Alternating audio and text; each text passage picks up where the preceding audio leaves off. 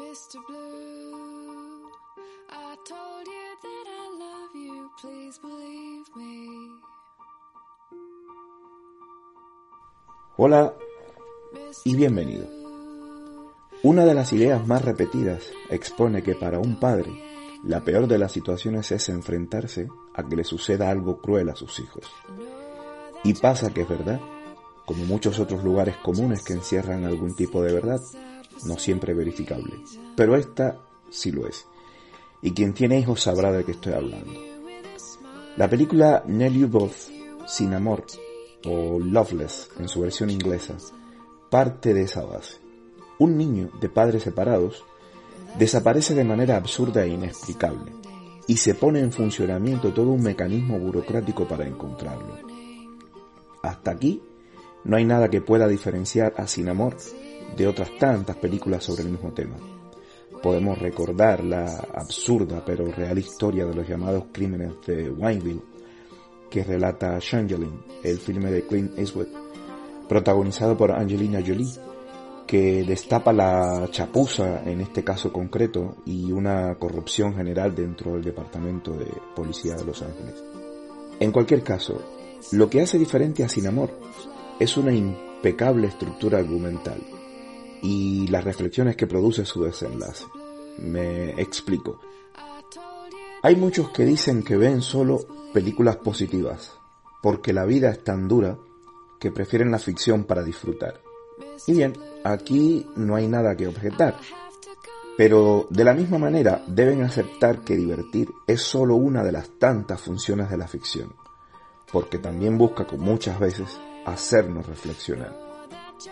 Pensar y en especial hacerlo sobre uno mismo y tratar de responder a preguntas que por lo general no tienen respuesta o que es difícil encontrarla, es quizás el elemento más diferenciador de nuestra especie con el resto de los animales.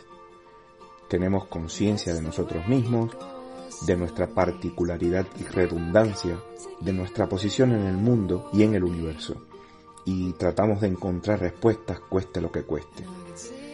La mayoría de los filmes que tratan el tema de personas desaparecidas, y en especial de niños desaparecidos, no tienen como objetivo fundamental, y ni siquiera lo plantean, el divertimento, sino el de crear una conciencia sobre el tema, o denunciar la apatía o mala voluntad de algunos servicios destinados a encontrar a personas desaparecidas. No puedo asegurar esto que expongo porque seguramente hay un número concreto de películas sobre el tema que no he visto, pero de las que sí he visto, lo que hace diferente a Sin Amor es su imitación casi milimétrica con la realidad.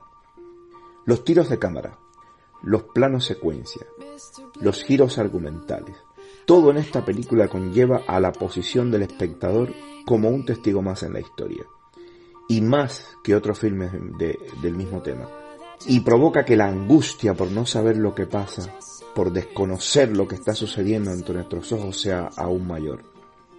Alguna vez dije que lo que no podemos explicar es desasosegante. Cuando algo malo nos pasa, pero sabemos las causas y los motivos del por qué sucede, la angustia está tasada, medida, controlada. Cada ser humano tiene respuestas diferentes ante el dolor, ante la crueldad, unos avanzan, otros se estancan y unos terceros deciden quitarse del medio. Pero podemos valorar el desagravio de la respuesta obtenida.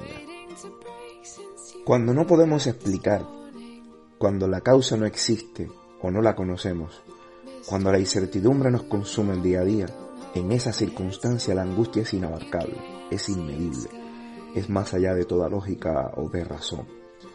Sin amor, la película de, que me perdonen los amigos que saben ruso, Andrei Sasachev, gana en todos los posibles debates sobre las otras películas, en acercarse a este tema con la crudeza de la misma realidad. No es necesario exagerar nada, ni presentar imágenes desagradables, ni arrimarse al gore, que por lo general desaprueba en el cine y en todas las demás artes. El director ruso narra, cuenta como un gran novelista, pero no con palabras, sino con movimientos de cámara perfectamente estudiados, con planos secuencias muy bien sincronizados, con picados y contrapicados muy bien elegidos. nos está narrando una historia cuyo desenlace, cuya explicación no existe, o tenemos que rellenarla nosotros como espectadores, lo cual la acerca tanto a la realidad que están sufriendo sus padres en la historia, que llega a ser insoportable. Si te gusta el cine diferente, más allá de las clásicas historias que entretienen a todos, esta película, metafóricamente, te revolverá las entrañas, te hará pensar, te obligará a estar alerta, te hará mirar la realidad de otra manera. ¿Para qué, si no, está la buena ficción? Gracias y hasta el siguiente.